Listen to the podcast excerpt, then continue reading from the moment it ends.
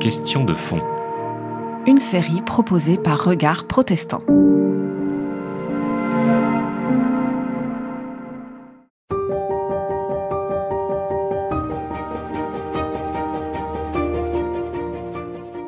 Je suis persuadé que, que, nous allons vers des temps euh, très difficiles, non seulement pour certains territoires euh, circonscrits, déjà en difficulté, mais je pense qu'on va vers des temps très difficiles pour l'ensemble de l'humanité.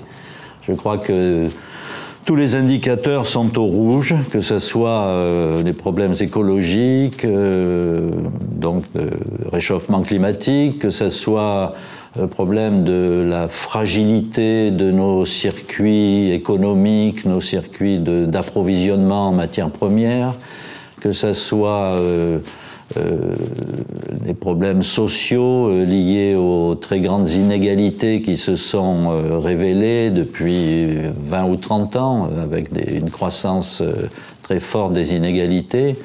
Je crois qu'on va vraiment vers des situations extrêmement difficiles à, à, tout point de vue.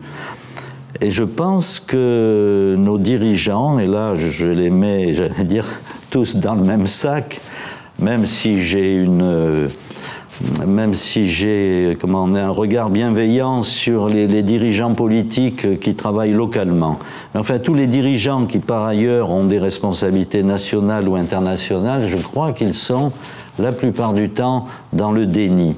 Alors, je ne sais pas pourquoi, c'est est-ce lié à leur formation, est-ce lié à leurs expériences antérieures, est-ce lié à leur... Euh, euh, finalement, ils ont assimilé, je crois, ce que disait Madame Thatcher, on, ne peut pas faire autrement.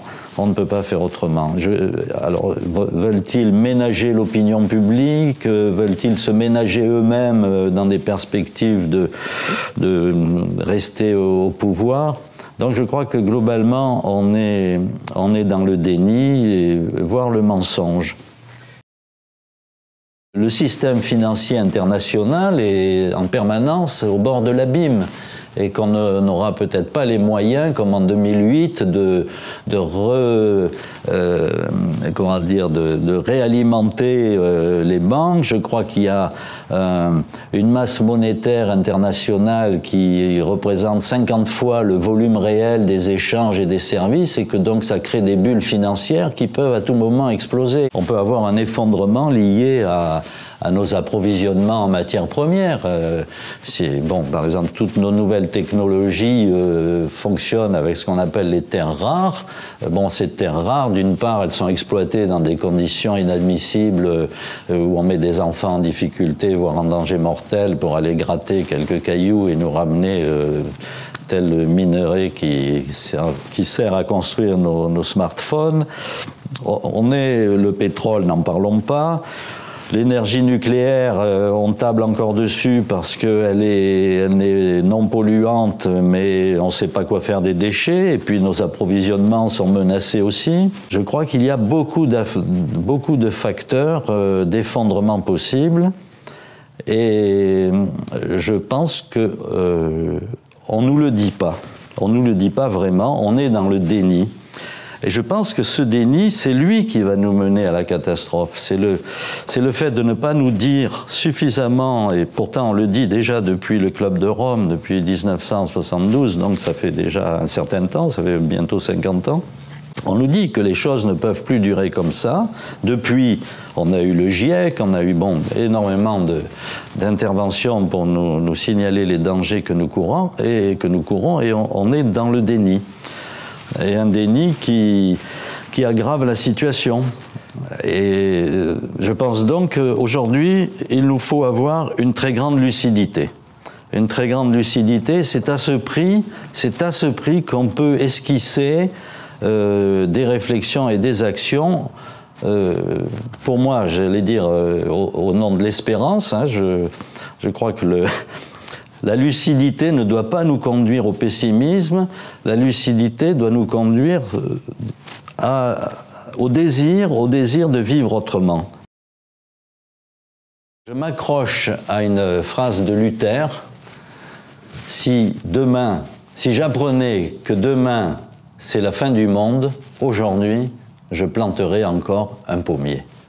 Voilà, je suis dans ce climat-là, c'est le cas de le dire.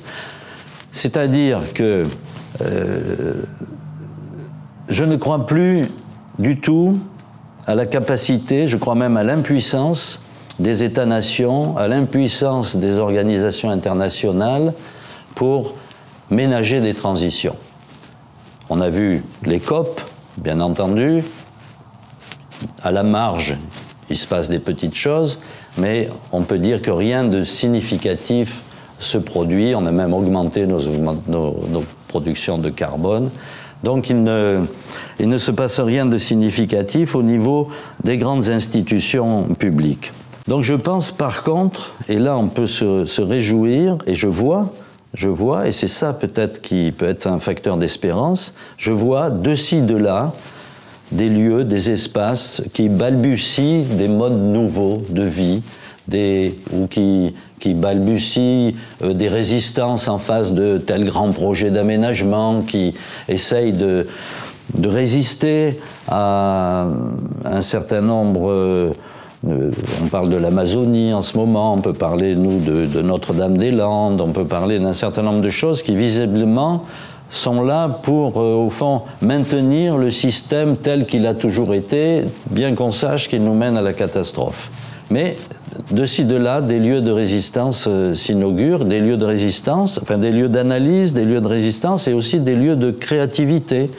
Je vois dans certaines contrées en France euh, des gens se rassembler pour mettre en place des circuits courts de production et de consommation, et ça va, ça va au-dessus, comment dire, ça, ça, dépasse simplement le, la nourriture, c'est aussi des, des, échanges de services, même on met en place parfois des, des monnaies complémentaires parce que euh, on se méfie un peu du système bancaire. Donc partout, partout se, se créent des, des petits noyaux, des petits oasis, c'est ce que j'appelle moi volontiers les, les lucioles. C'est en fait c'est une référence à un texte de, Pasolini qu'il a écrit quelque euh, peu de temps avant sa mort où il avait cette vision, euh, alors lui beaucoup plus, j'allais dire beaucoup plus grave de, nos sociétés. Il disait qu'en fait il y avait un fascisme et un totalitarisme latent qui était en train de se répandre et que toutes les lucioles, une des preuves c'était que toutes les lucioles avaient disparu. Alors là, je me détache de Pasolini pour dire qu'il y a justement des lucioles. Et j'aimais bien, j'ai bien aimé ce mot luciole parce que pour moi, il, s'oppose au mot lumière. Lumière, les lumières euh, qui euh, avaient, euh, qui ont bien entendu, je parle des lumières du 18e, qui, ont bien entendu permis à l'humanité de se libérer d'un certain nombre de contraintes et d'entrer dans une phase de progrès, mais dont on voit aujourd'hui que que ces progrès, euh, finalement, nous amènent à une certaine obscurité. J'aime bien dire que les Lumières avaient largement leur part d'obscurité, ne serait-ce que, que Voltaire, qui, tout en disant un certain nombre de choses passionnantes, a quand même contribué aussi à la traite négrière et à la consommation du sucre en Europe, dont on sait qu'elle s'est appuyée entièrement sur l'esclavage. Donc je, J'oppose un peu ces lumières dans lesquelles nous avons euh, baigné euh, depuis trois siècles, qui nous ont entraînés dans cette espèce d'accélération, même si c'est une déviance hein, du projet des Lumières, mais c'est de là que c'est parti, sans remonter à Descartes, ça serait trop long, mais ces, lumières nous ont aussi, euh, comment dire, nous ont euh, imprimé un tel optimisme euh, qu'on n'a pas saisi très vite qu'il y avait des, li des, limites. Des limites, des limites. Et, et j'aime bien le mot luciole parce qu'il est humble. L'espérance chrétienne, c'est que la vie est toujours plus forte que la mort. Voilà. L'espérance chrétienne, c'est que s'il faut faire le deuil de ce monde-ci, ce n'est pas la fin du monde. Contrairement à ce qu'on dit, je pense que le, catastrophisme si, il faut sortir aussi du mot catastrophisme. Je, crois que, comment dire, Saint Augustin le, disait déjà, la fin de ce monde-là n'est pas la fin du monde. Et je, pense que nous sommes aujourd'hui dans cette situation où nous avons, nous en tant que chrétiens, mais je pense que d'autres sont capables aussi de, ils n'appelleront pas ça une expérience, une espérance chrétienne, mais ils ont quelque part l'intime conviction que la vie peut toujours être plus forte que la mort. Et c'est là-dessus, je crois, qu'on peut s'appuyer pour dire que partout, même dans les situations les plus, les plus catastrophistes, catastrophiques, il y a toujours des sursauts possibles, il y a toujours des résistances possibles, on peut toujours euh, naître et faire renaître. Euh, la vie, la vie euh, reste debout. Et c'est là-dessus que, je m'appuie. Alors bien sûr, pour les chrétiens, on a un symbole très fort, c'est la croix et la résurrection. Mais je crois que cette croix et cette résurrection, c'est aussi le, signe que toujours, quelles que soient les croix, quels que soient les deuils, quelles que soient les catastrophes, il y a toujours une force de vie qu'il faut préserver, sur laquelle on peut compter et qui peut être le, socle de nos engagements aujourd'hui et demain. La, nature et l'homme dans la nature a toujours su, à un moment donné, dans des situations euh, difficiles, surmonter l'égoïsme fondamental qui est en nous, mais à laisser réémerger, réémerger euh, l'altruisme, le sens de l'entraide. Et, je crois que là, l'espérance chrétienne se, conjugue avec cette, cette vision euh, humaniste où, l'homme, bien sûr, l'homme est un homme qui a peur et qui donc, pour avoir, ayant peur, il se protège, il, et il essaye de, de survivre par lui-même, par ses propres forces, en, en essayant d'écraser l'autre.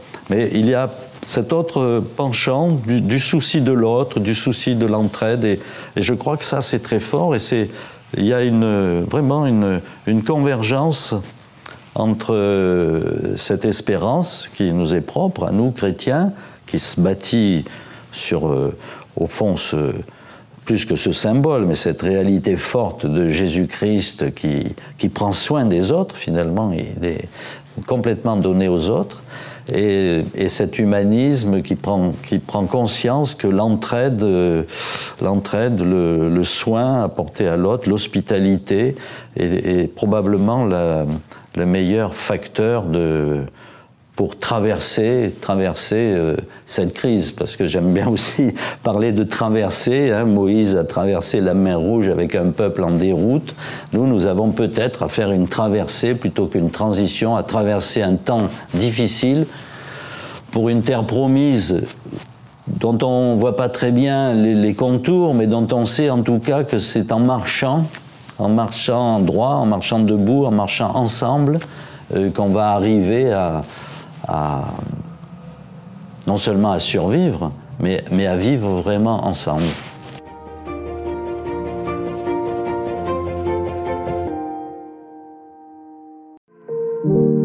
C'était Question de fond une série de regards protestants.